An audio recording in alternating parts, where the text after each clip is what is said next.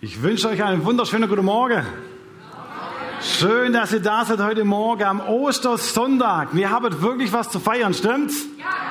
Der Herr ist auferstanden. Der ist wahrhaftig auferstanden. Können wir es nochmal machen? Jesus ist auferstanden. Er ist wahrhaftig auferstanden. Jetzt habe ich euch gehört. Eine großartige Botschaft. Vielleicht können wir kurz unserem Nachbar hinter uns, neben uns kurz begrüßen und auch sagen, hey, schön, dass du da bist.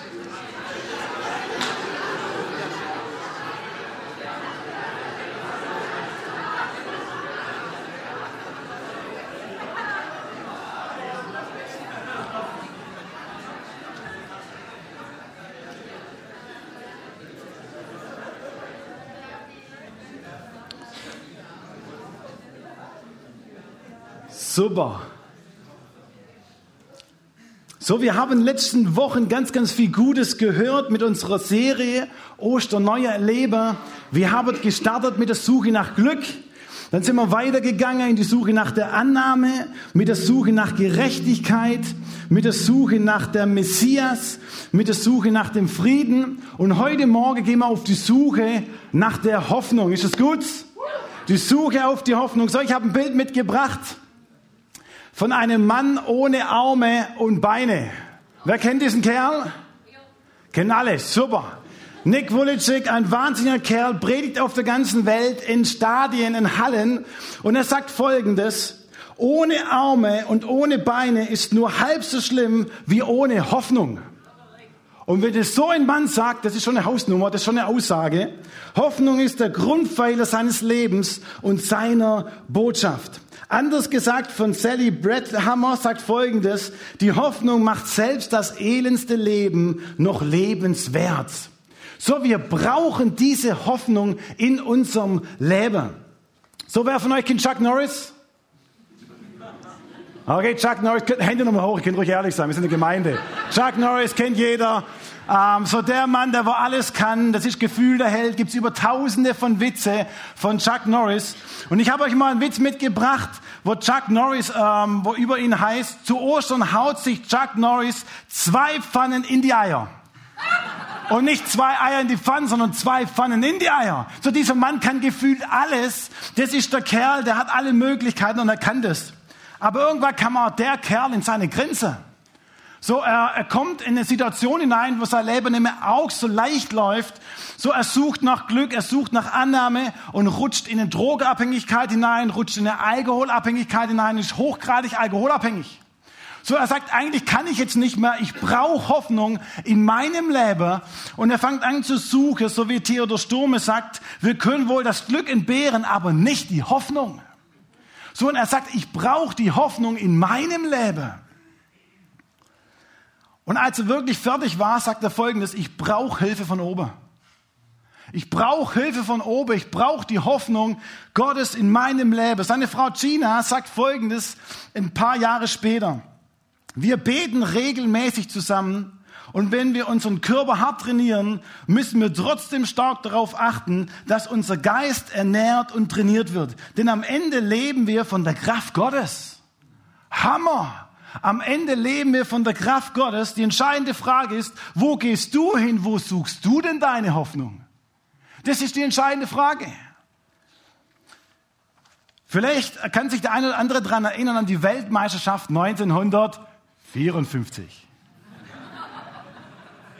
Wer war mit dabei? Wer hat es angeschaut? 1954. Gibt es ein paar? Okay, das sieht schon mager aus. 1954 Weltmeisterschaft. Ähm, das Wunder von Bern, stimmt's? So, ähm, grandioses Spiel. So, wir wissen, Deutschland spielt gegen, wer weiß es? Ungarn, genau. So, äh, Ungarn war die Truppe, scheinbar die beste Truppe damals auf der ganzen Welt. Das war der Favorit. Sie haben drei Jahre zuvor nicht ein einziges Spiel verloren. So, sie waren scheinbar richtig gut. Und jeder weiß, gegen die Mannschaft kann man eigentlich nur verlieren. So, Deutschland kämpft sich bis ins Finale. Und sie spielen tatsächlich gegen Ungarn, aber im Vorrundenspiel haben sie so 8 zu 3 verloren gegen diese Mannschaft. So, sie wurde so richtig abgespeist. Das war alles andere als lustig und jeder weiß, oh nein, das kann man gar nicht gewinnen. So, dass sogar der Radioreporter Folgendes sagt von Herbert Zimmermann hieß der, was wir befürchtet haben, wird wahrscheinlich eintreten. Ähm, wir werden wahrscheinlich keine Chance haben, aber sie gingen trotzdem ins Finale. Na klar, wenn du im Finale bist, dann gehst du auch hinein. Jeder hat ein Stück weit die Hoffnung gehabt. Die ersten paar Minuten, das, die ersten zwei Minuten fingen wahrscheinlich gut an. So, und dann kam schon das Gegentor, stimmt's? 0 zu 1 zurückgelegt, Ungarn geht in Führung. Und die Leute dachten schon, oh nein, das wird die gleiche Klatsche wie vor im Vorrundenspiel, 8 zu 3. Wann kam das zweite Gegentor? Wo sind die Fußballfans? In der achten Minute kam das 0 zu 2. So, die Leute waren in diesem Moment waren sie geschockt, weil sie dachten tatsächlich an das Vorrundenspiel. Und Herbert Zimmermann wiederholt es nochmal. Was wir befürchtet haben, ist eingetreten. Hey, eigentlich ist das Spiel aus und vorbei. Ähm, und die Leute haben tatsächlich ihr Radio abgeschaltet. Sagt, das Spiel ist gelaufen, nach der achten Minute, machen wir aus. Außen vorbei, Enttäuschung, der Traum war weg, keine Chance mehr. Hier gibt's keine Hoffnung, hier gibt's nichts mehr zu holen. Machen wir das Radio aus, Ende Gelände, fertig. So, wir wissen, wie das Spiel nach ausging. Aber für die Leute im Stadion war es 0 zu 2 und sie haben das Radio ausgemacht, Ende gut, fertig. Ich muss mich nicht mehr ärgern, aus, hier gibt's keine Chance mehr. So, ich habe in den letzten 17 Jahren, so äh, als Pastor durfte ich ganz, ganz viele Gespräche führen. Ähm, und erstaunlicherweise habe ich ganz, ganz oft dieselbe Antwort gehört, wo Leute in einer Alkoholabhängigkeit drin waren, in einer Droge sucht, in Spiel sucht, wo sie sagen, ich suche, ich suche ja die Hoffnung, aber ich finde sie nicht. Ich suche ja irgendwelche Möglichkeiten nach Perspektive nach vorne zu schauen, aber ich sehe immer das 0-2. Ich, ich komme ja gar nicht drauf, ich sehe die Hoffnung gar nicht. Ich will ja suchen, ich suche ja, aber ich finde sie nicht. Ich habe keine Chance. Mit wie vielen Menschen habe ich gesprochen, wo die Hoffnung suchen bei der Arbeit, in der Ehe. Hoffnung nach seelischer und körperlicher Heilung. Gott, ich brauche die Hoffnung in meinem Körper. Aber ich finde sie nicht. Hoffnung nach Herstellung eines zerbrochenen Herzens. Ich suche es, ich suche sie ja und innerlich zu spüren, ich hätte so gern diese Hoffnung, die Hoffnung auf einen Anschlusstreffer, eins zu zwei. Ich hätte sie gern so gern, aber ich finde sie nicht. Hey, vielleicht bist du heute Morgen hier und sagst, ja, ich, ich brauche echt Hoffnung in meinem Leben. Ich brauche neue Perspektive und ich möchte echt noch suchen. Hey, dann glaube ich, du bist heute Morgen genau richtig. Du bist heute Morgen genau richtig. Wir werden später darauf hinzukommen. Wir haben eine wunderbare Botschaft, die schlüsseln wir nachher noch stärker auf. Ich mag die Bibel, die ist sehr authentisch und sehr ehrlich. So, es gab in der damaligen Zeit, und da möchte ich euch ein bisschen mit hineinnehmen, gab es Jünger von Jesus. So, wir kennen viele von diesen Jüngern. Und erstaunlicherweise waren diese Jünger von Jesus in einer so ähnlichen Situation wie wir zum Teil. So, sie haben Jesus am Kreuz gesehen, am Karfreitag, haben gesehen, wie Jesus hingenagelt wurde und für sie war in diesem Moment klar, als Jesus stirbt am Kreuz, es ist aus und vorbei. Für sie war klar, es ist ein 0-2, es ist aus und vorbei, keine Chance mehr, hier irgendwie rauszukommen. Sie hatten all ihre Hoffnung auf den versprochenen Retter gesetzt, der Messias, der das unterdrückte Volk Israel erlösen würde, all ihre Hoffnung, alles. Die Freunde von Jesus hatten alles aufgegeben, sind mit ihm mitgezogen, hatten alles zurückgelassen, ihre Arbeit, ihr soziales Umfeld, ihr Hab und Gut, alles, nur um diesem Jesus zu folgen. Sie waren begeistert von Jesus, gar keine Frage. Sie, sie mochten ihre Wunder, sie mochten seine Art, sie brannten für Jesus und seine Botschaft vom Reich Gottes, dem Traum der besten Jahre der neuen Welt. Und plötzlich kam alles ganz anders wie sie sich's erhofft haben. Plötzlich war aus der Traum, alle Hoffnung ist weg, er stirbt am Kreuz, der Traum platzt. Trauer, Frust, Groll, Hoffnungslosigkeit macht sich breit. Und sie stehen da und denken, es darf nicht wahr sein. Vielleicht hören sie auch noch den Ausruf von Jesus, wo er am Kreuz hängt. Mein Gott, mein Gott, warum hast du mich verlassen? Vielleicht haben sie es im Hinterkopf. Und sie denken drüber nach und dachten, dachten, war das nicht der Messias? War das nicht unser Jesus, der die Hoffnung für uns vorbereitet, dass er die Römer wirklich alle irgendwie, weiß der Geier, wo sie hinschickt?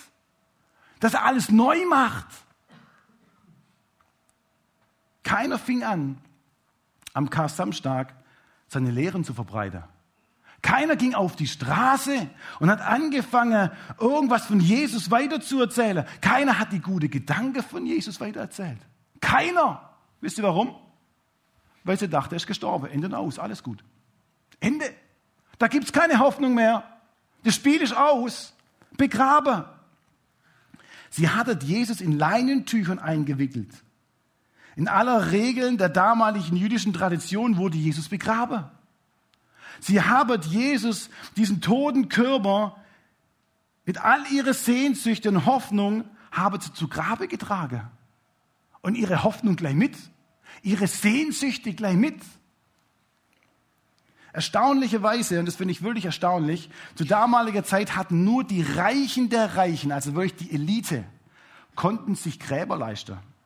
Gräber mit einem Stein davor, das, das waren nicht kleine Bürgerliche, das waren für uns heutzutage die Milliardäre, die konnten sich so ein Grab leisten.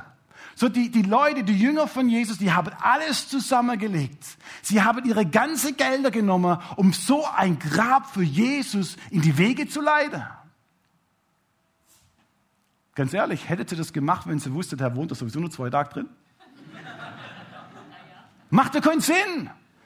Da geben wir doch nicht so viel Geld aus. Für sie war klar, wir geben die Wertschätzung weiter, gar keine Frage. Jesus ist großartig.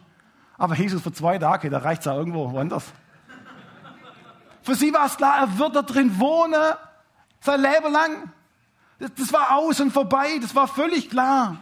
Manche verließen die Stadt Jerusalem. Sie waren mit Jesus gekommen. Warum jetzt überhaupt noch bleiben? Gehen wir. Wir erinnern uns an die Jünger von Emmaus, da werde ich später drauf eingehen. Die sind gegangen. Die sind weggelaufen.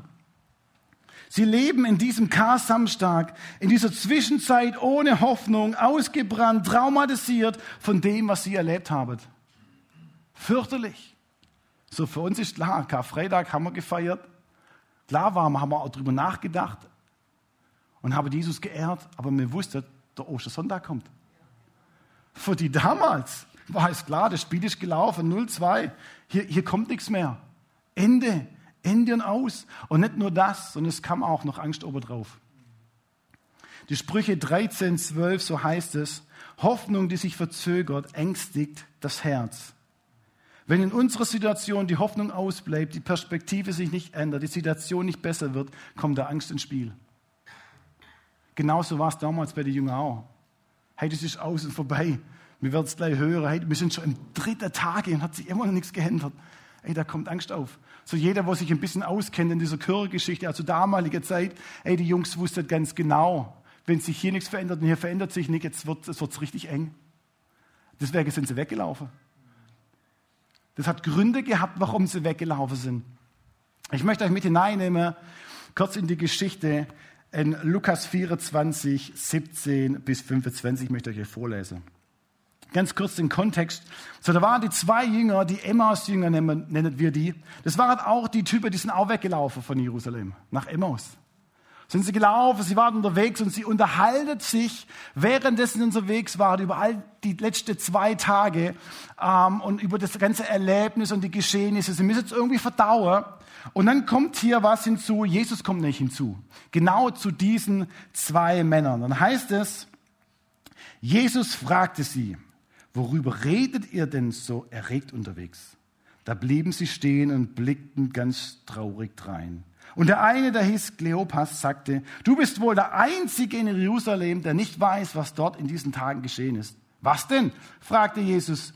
Das mit Jesus von Nazareth, sagten sie. Er war ein Prophet in Worten und in Tat, hat er vor Gott und dem ganzen Volk seine Macht erwiesen. Unsere führenden Priester und die anderen Ratsmitglieder haben ihn zum Tode verurteilt und ihn am Kreuz nageln lassen. Und wir hatten doch gehofft, er sei der erwartete Retter, der Israel befreien soll. Aber zu all dem ist heute auch schon der dritte Tag, seitdem dies geschehen ist. Und dann haben uns auch noch einige Frauen, die zu uns gehören, in Schrecken versetzt. Sie waren heute früh zu seinem Grab gegangen und fanden seinen Leichnam nicht mehr dort. Sie kamen zurück und erzählten, sie hätten Engel gesehen, die hätten ihnen gesagt, dass er lebt. Einige von uns sind gleich zum Grab gelaufen und haben alles so gefunden, wie es die Frauen erzählten. Nur ihnen selbst sahen sie nicht. Da waren diese Jungs und sie standen traumatisiert mit ihrer Trauer, mit ihrer Hoffnungslosigkeit, standen sie da, haben sich gegenseitig die Geschichte ein Stück weit vielleicht noch erzählt, um es irgendwie zu verdauen. Ähm, und dann laufen sie diesen Weg, sie flüchtet ähm, und dann plötzlich kam ein dritter Mann hinzu. Sie, sie erkannten ihn nicht. So, wir wissen, wer das war. Aber sie wussten nicht, wer dieser Mann war. Und dieser Mann fragt einfach nach, hey, was unterhaltet ihr euch so aufgeregt? Was ist denn los? Was für Trauer habt ihr denn? Was für Sorge habt ihr denn? Was hat euch bewegt?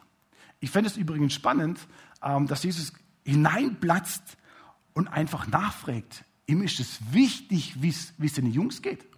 Bist du dir bewusst, dass es auch Jesus wichtig ist, wie es dir geht? Dass er Interesse hat, nachzufragen, Mensch, wie geht's denn dir eigentlich?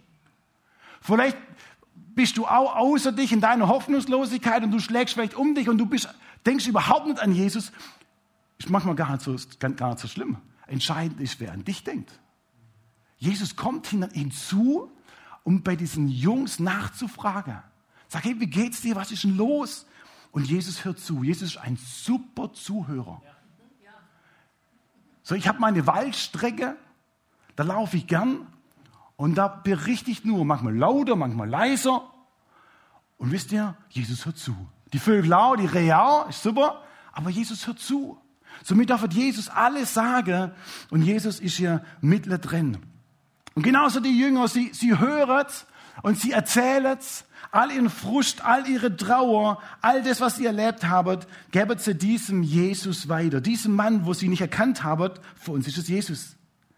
Aber interessanterweise, sie haben vor Spielende, vor 82 Minuten, zu früh, haben sie das Radio ausgemacht und das Spiel als beendet erklärt. Sie waren mit Jesus unterwegs und haben das Spiel zuvor schon abgepfiffen. Für sie war es klar, Ende.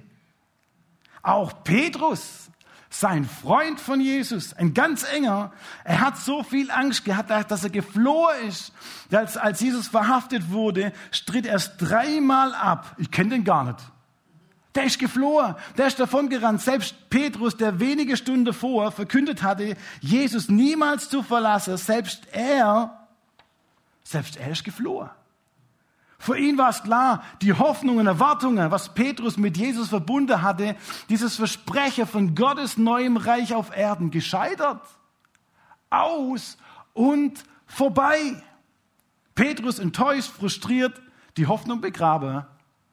Er macht das, was er schon immer gemacht hat. Er geht zurück zum Fischer. Der war jahrelang mit Jesus unterwegs. Und jetzt geht er in seinen Alltag zurück, als wäre nichts gewesen.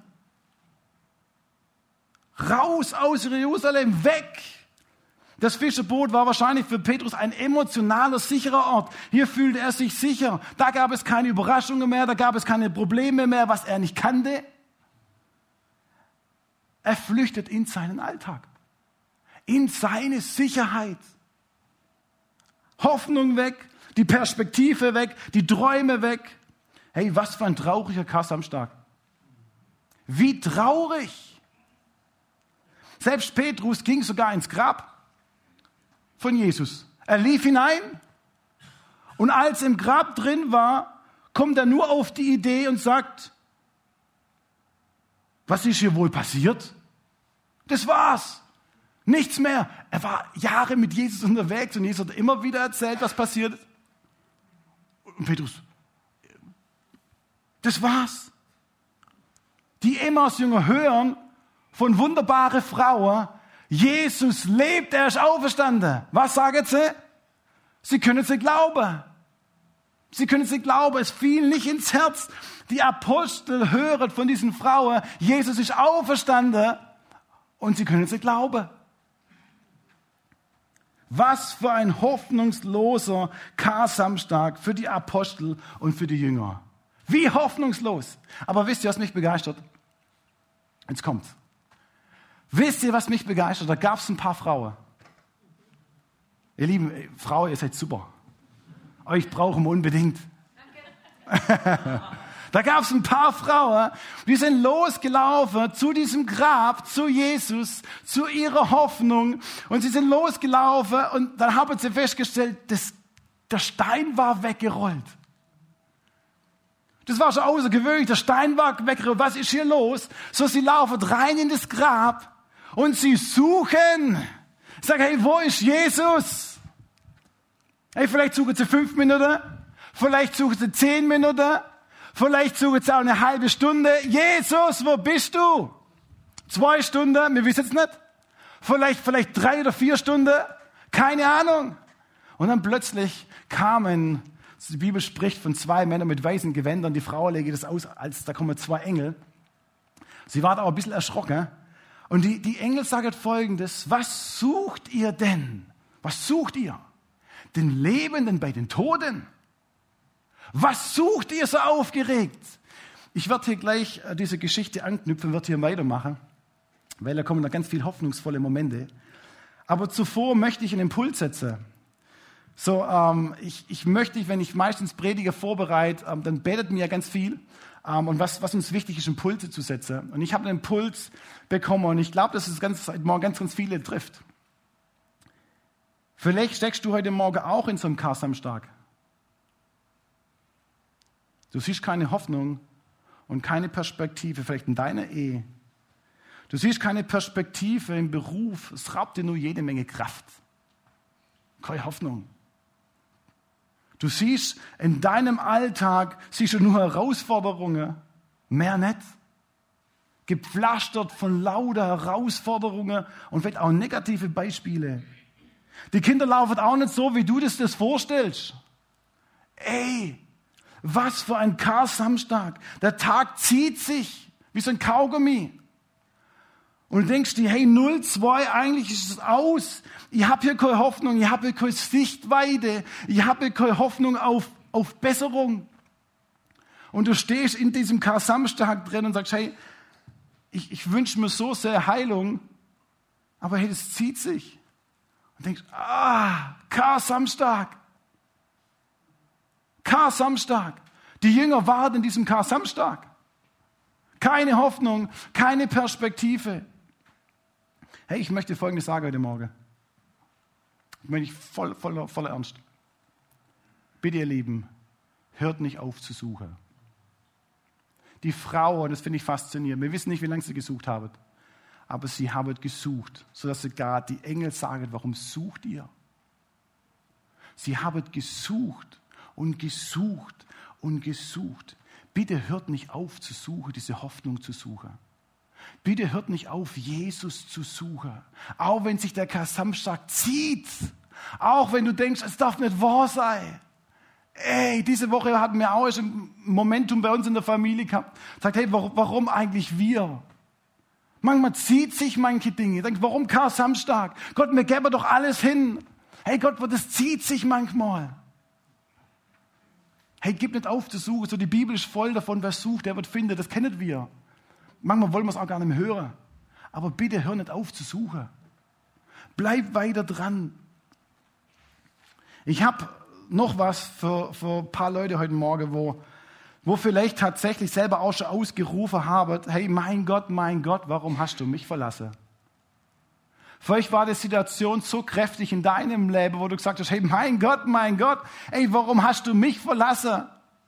Ey, ich, ich gehe doch in die Chöre, ich glaube doch, ich bin unterwegs, ich gebe mein Bestes. Klar habe ich auch Fehler, gar keine Frage, aber Gott, ich gebe doch mein Bestes, warum hast du mich verlassen? Vielleicht bist du jeden Morgen, hast aus ein innerer, innerer Ruf, sag, hey Gott, warum hast du mich verlassen? Ich möchte dir Folgendes sagen heute Morgen, auch wenn deine Hoffnung echt minimal ist wenn deine Kräfte momentan echt am Schwanken sind und du sagst, hey, ich weiß nicht, wie der morgige Tag überstehen soll. Hey, ich möchte dir sagen, das letzte Wort ist nicht gesprochen. Da kommt noch was. Ich möchte dir sagen, hey, wenn du in diesem Kar-Samstag drin lebst, hey, dein Ostersonntag kommt. Ich möchte dir sagen, dein Ostersonntag und dein Ostermontag, der kommt. Ich möchte dir heute Morgen echt zurufen, heute Morgen. Hey, wenn sich der Samstag echt in dir so verankert hat, wie bei den Jüngern, der Ostersonntag kommt. Auch am Livestream, am Podcast, ich weiß, viele Freunde gucken mit zu, werden es auch später hören. Die glauben nicht an Jesus, aber der Ostersonntag kommt.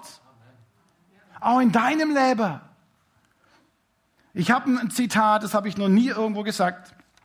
Ich möchte es dir, nur dir, zusprechen heute Morgen. Wenn du in so einer Phase drin bist, wo du echt sagst, der Samstag ist so lang, möchte ich dir folgendes Zitat zusprechen. Was vor dir liegt, wird niemals größer sein als Gott, der hinter dir steht. Was vor dir liegt, wird niemals größer sein als Gott, der hinter dir steht. Ich sag's nochmal. Was vor dir liegt, wird niemals größer sein als Gott, der hinter dir steht.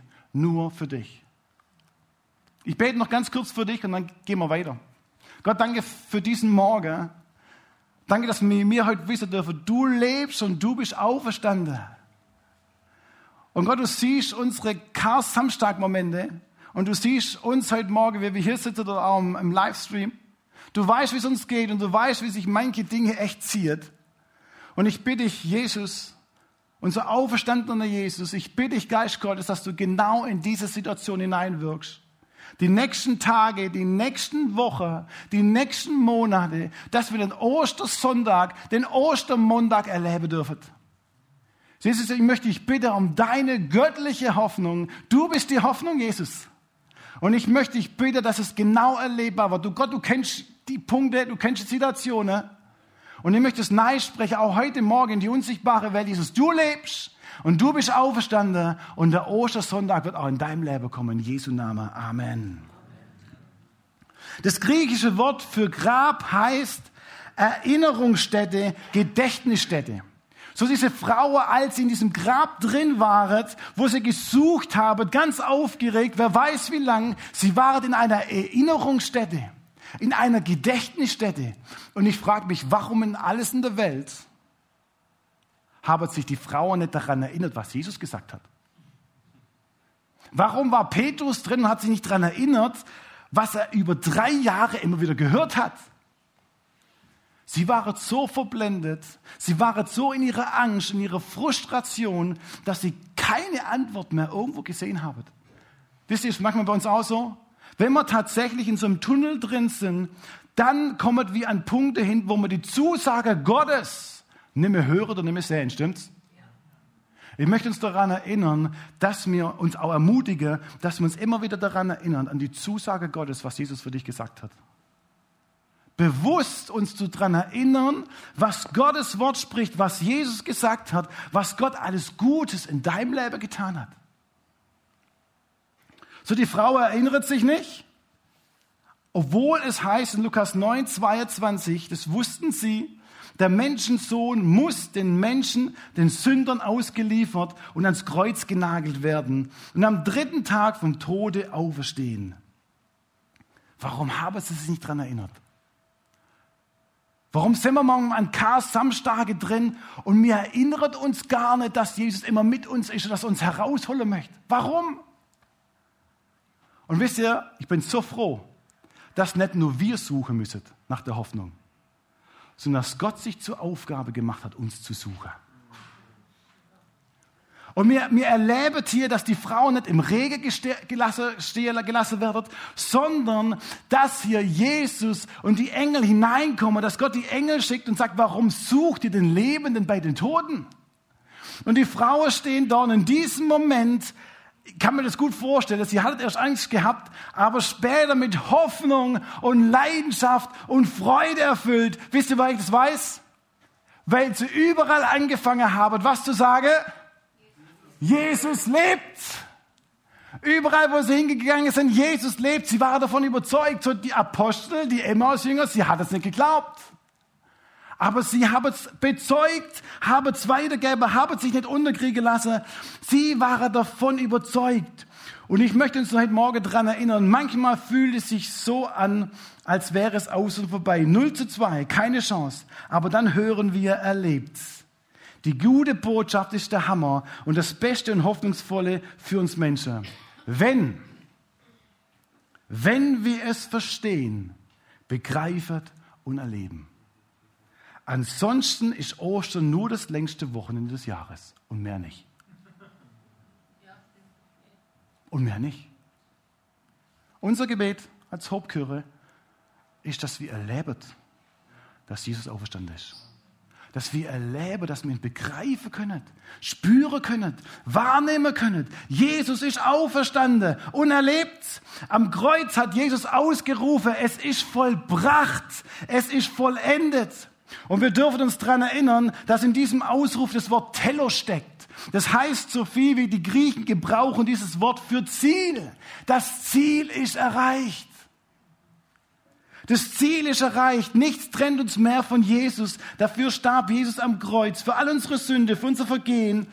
Dass auch die göttliche Hoffnung in unsere Hoffnungslosigkeit wieder hineinfließen kann. Was für eine gute Botschaft. Der Tod ist besiegt, die Hoffnung lebt. Jesus hat das Ziel erreicht. Hammer! Und wir lesen von der Emmaus-Jünger, so, sie laufen, sind mal mit Jesus unterwegs und wir, wir hören von ihrer Frustration, von ihrer Hoffnungslosigkeit und es ist eigentlich eine schöne Zeit mit Jesus unterwegs zu sein. Und das Schöne ist, wo es heißt, wo sie unterwegs waren, da heißt es, brannte nicht unser Herz, als wir mit ihm unterwegs waren. Mit anderen Worten, ich übersetze mal ein bisschen, kam da nicht Freude und Leidenschaft hinzu, Hoffnung, kam dann die Angst, wurde weggedrängt und neue Perspektive kam auf. Das gefällt mir. Mir gefällt, dass Jesus absolut erlebbar ist, spürbar und nahbar. Alle Traurigkeit und Hoffnungslosigkeit schwindet in der Nähe von Jesus. Brannte nicht unser Herz. Ich finde es großartig und ich möchte uns ermutigen, die Nähe von Jesus zu suchen. So wie diese Frau, wo im Grab hineingegangen sind zu suchen, uns aufzumachen. Suche ist grundsätzlich, das möchte ich nicht groß ausdehnen, Suche ist echt anstrengend. Suche nervt. Ich habe von meiner Frau einen super Chip gekriegt, wo ich meinen Schlüssel jetzt immer finde. Sobald ich ihn verloren habe, dann piepst der laut und sagt, rufe ich meine Frau und sagt, mein Liebling, könntest du kurz meinen Chip order? Und dann piepst er. Und du kannst genau gucken, wo er ist. Ich mag nicht suchen. Ist echt anstrengend. Hey, aber uns aufzumachen und zu suchen, diesen Jesus zu suchen, die Hoffnung zu suchen. Bitte bleib, bleib dran. Es lohnt sich. In 2. Korinther 3,12 heißt es, durch die Hoffnung von Jesus haben wir große Zuversicht, weil wir mit dieser Auferstehungshoffnung, mit unserem lebendigen Jesus ist alles möglich, weil die Auferstehungshoffnung lebt. Ist alles möglich in unserem Leben. Auch Petrus. So, Petrus war in seinem Alltag. Er war Fischer. Er ist auf seinem Boot, frustriert. Er weiß ganz genau im Hinterkopf, ich habe Jesus dreimal verleugnet. Mein bester Freund. Bin davon gelaufen. Der, der Kerl war fertig. Nicht nur, dass Jesus am Kreuz gestorben ist, dass die Hoffnung, alles, was er geglaubt hat, weg, weg war, sondern hat er persönliche Schuld noch auf sich gehabt. Hey, und dann kommt Jesus zu ihm an der Strand. Er machte Feuer. Er brutzt ein paar leckere Sardinen. Es duftet vielleicht schon. Und er sitzt und sagt, hey, Petrus, heiße Geschichte, ich gehe die Geschichte nicht weiter drauf ein. Aber in diesem Moment hat er Begegnung und Petrus kommt zu Jesus. Und wisst ihr, was passiert? Petrus bekommt wieder eine neue Leidenschaft. Petrus bekommt wieder neues Feuer. Petrus bekommt wieder neue Freude und Frieden. Nicht nur das, er fängt an auf einmal zu sagen, ich lebe für mein auferstandener Jesus. Ich gebe mein ganzes Leben hin. Vorher war er ein Angsthase, auf einmal prägt er vor mehrere tausend Leute. Leute bekehren sich für Jesus. Er geht in alle Welt, um Jesus groß zu machen und gibt sogar sein Leben hin. Hey, vorher ist er geflohen. Hey, was für eine Power steckt in einem auferstandenen Jesus? Erstaunlicherweise der Matthäus, der Zöllner, der fängt an, dieses ganze Matthäus-Evangelium, es gibt im Evangelium nur von Matthäus, er schreibt alles auf, was er mit Jesus erlebt hat. Alle Stories, alle Geschichten. Ein Thomas, der Zweifler, wo normalerweise alles ganz genau untersuchen muss und in jeder Ecke zweifelt. Dieser Kerl sieht Jesus, dieser Kerl langt sogar in die Wunde von Jesus, die Male. Und dieser Kerl geht bis nach Indien, um die gute Botschaft zu verkünden, bis er stirbt. Und ich denke mir, was für eine Kraft steckt in diesem auferstandenen Jesus. Hammer. Wisst ihr, das begeistert mich. Das macht mir Mut. Wenn die Jungs, wo hoffnungslos waren, wenn die Männer, wo keine auswegslose Situation mehr irgendwo gesehen haben, Hey, wenn die umgewandelt wurde in eine Hoffnung, in eine Perspektive, der ganz, die ganze Rahmenbedingungen haben sich verändert. Wenn das damals funktioniert hat, hey, dann funktioniert es jetzt immer noch, stimmt's? Ich liebe dieses Fußballspiel 1954. So erstaunlicherweise, wie viel haben sie gewonnen? 3-2. In der 80. Minute, 82. Minute haben sie das, glaube ich, dritte Tor voll geschossen. Und sie nennen das Wunder von Bern. Hey, stell dir vor, das Wunder vom Philipp, das Wunder vom Stefan, das Wunder von der Dagmar, das Wunder vom Jörg. Hey, wenn die Wunder, die Möglichkeiten von Jesus da sind, wenn der Auferstand ist und erlebt, hey, dann kann in deinem Leben auch ein großes Wunder tun, stimmt's? Hey, Gott ist auferstanden und erlebt und hat die Möglichkeiten. So, wir können lesen, Lukas 18, 27, was bei den Menschen unmöglich ist, das ist bei Gott möglich.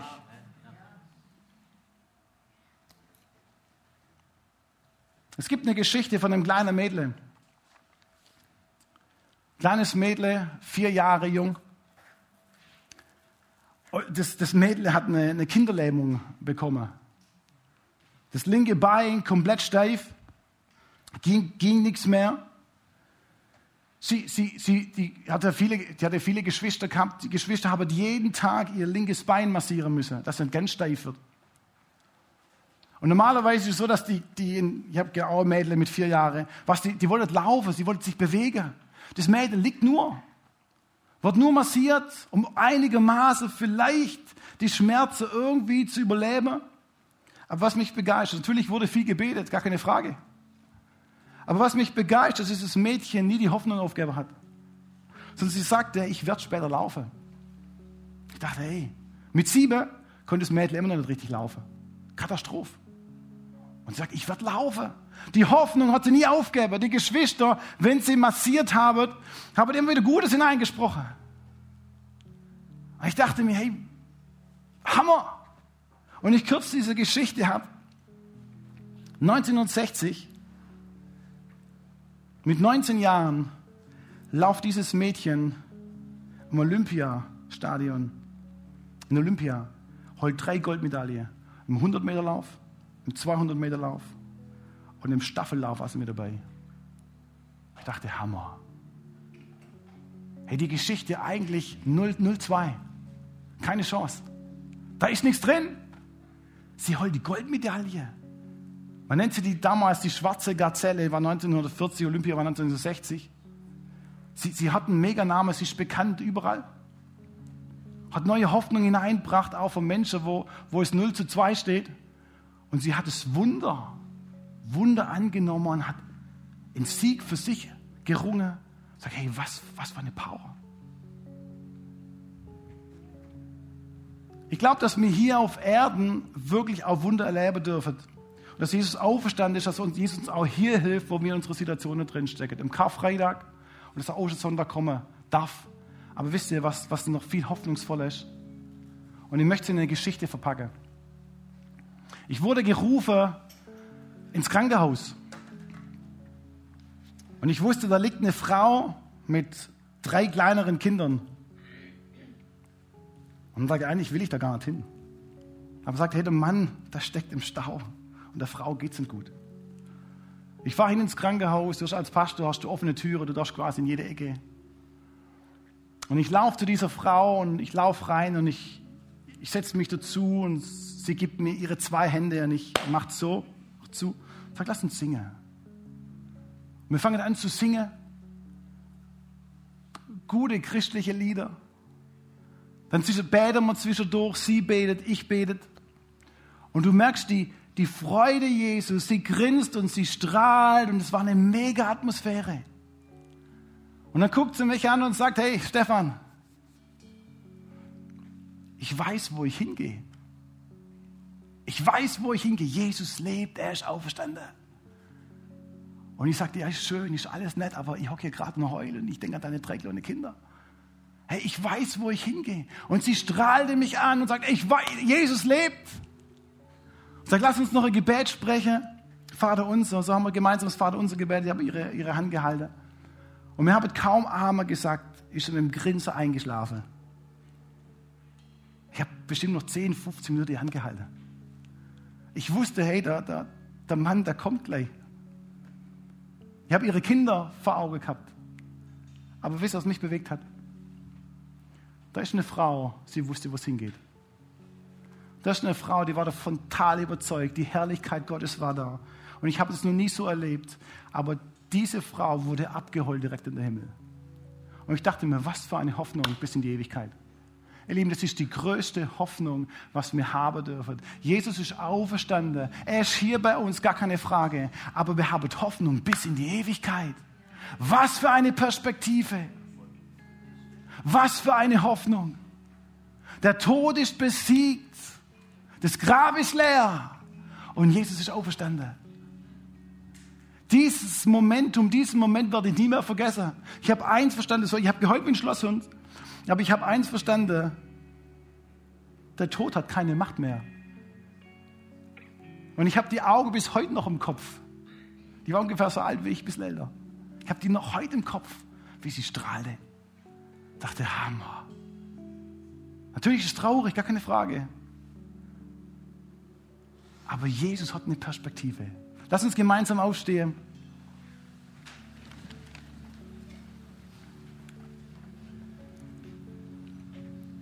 So, ich weiß nicht, ob du heute Morgen hier bist und du sagst, hey, ich, meine Perspektive sind echt nicht so gut.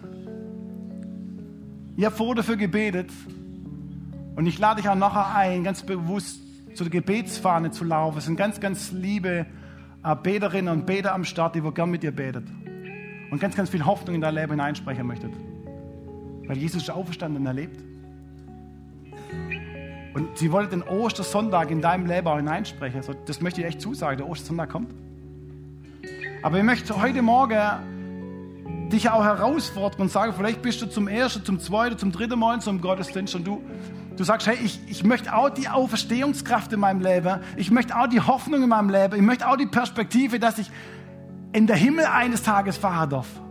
Und wisst ihr, die Bibel sagt, es geht nur über Jesus. Wenn wir diesen Jesus in unserem Leben einladet und sagen, Jesus, der Herr in meinem Leben, vergib dir all meine Schuld. Ich glaube an dich, dass du gestorben bist, aber nach dem dritten Tag wieder auferstanden bist. Wenn du das mit aussprichst, dann wird die Hoffnung und die Kraft Gottes in dein Leben kommen. Und der Platz auch in der Ewigkeit ist für dich gesichert. Ich möchte einfach auch klar sagen. Es geht nur über Jesus. Und vielleicht bist du hier heute Morgen und sagst, ja, ich möchte diesen Jesus in meinem Leben haben. Ich möchte diese Hoffnung, diese Perspektive, diese Kraft, auch von 0 zu 2 ein Sieger zu sein mit Jesus. Es läuft nicht immer alles glatt, das möchte ich nicht sagen. Jesus ist nicht immer ein Wunschautomat, wo man was reinschmeißt und es ist super. Nein. Aber wir haben einen auferstandenen Jesus, der mit uns geht. Der mit uns läuft, wie bei der Emmaus-Jünger. Er läuft mit, er begleitet uns, er gibt uns Ermutigungen, er richtet uns auf und er ist mit dabei und ist bis in die Ewigkeit. Lass unsere Augen schließen. Vielleicht bist du hier heute Morgen und sagst, ja, ich möchte mein Leben ganz bewusst diesem Jesus geben. Dann lade ich einfach deine Hände zu strecken und sage nicht zu mir, sondern zu Jesus und sage, ich bin hier. Ich möchte mein Leben dir geben. Dankeschön. Wenn du hier bist und sagst, Dankeschön, Dankeschön. Ich möchte mein Leben diesem Jesus geben und ich möchte diese Hoffnung und ich möchte die Perspektive in meinem Leben bis in die Ewigkeit. Dann streck deine Hand aus zu Jesus und sag, hier bin ich, Jesus. Danke. Danke, Jesus, dass du hier bist heute Morgen. Danke, Jesus, dass du in Gott bist, wo uns sieht. Und Gott, du hast uns gesehen, du hast unsere Hände gesehen und ich bitte dich, Jesus, dass du hineinkommst in unsere Situation, aber dass wir auch wissen dürfen, Jesus, Du bist für uns gestorben und nach drei Tagen auferstanden. Und du bist jetzt in unserem Herz, Jesus. Du bist hineingekommen. Wir haben dich eingeladen. Und du bist hier. Und ich bitte dich, Jesus, für all die Begegnungen, für all die Schwierigkeiten, wo wir, wo wir uns im Leben haben. Ich möchte es nochmal ausrufen. Jesus, begegne du uns mit deiner Herrlichkeit. Begegne uns mit deiner Gnade. Deine Gnade ist jeden Morgen neu. Lass uns das spüren, Jesus. Jeden Morgen ist eine Freude neu. Lass einen Ostersonntag in unser Herz hineinfallen. Ich bitte dich in deinem lebendigen Namen, komm du. Lass uns dich erleben. Es ist so wichtig, lass uns vom Kopf ins Herz fallen. Lass uns keine Emmaus-Typen sein, wo es nicht begreifen. Lass uns Menschen sein, wo dich erleben, Gott, wo dich spüren. Mach den Himmel auf, mach unser Herz weit. Und lass uns suchen, sei Jesus. Danke, dass du lebst in deinem lebendigen Namen. Danke, dass du auferstanden bist. Danke, Jesus. Amen. Der Herr ist auferstanden. Amen.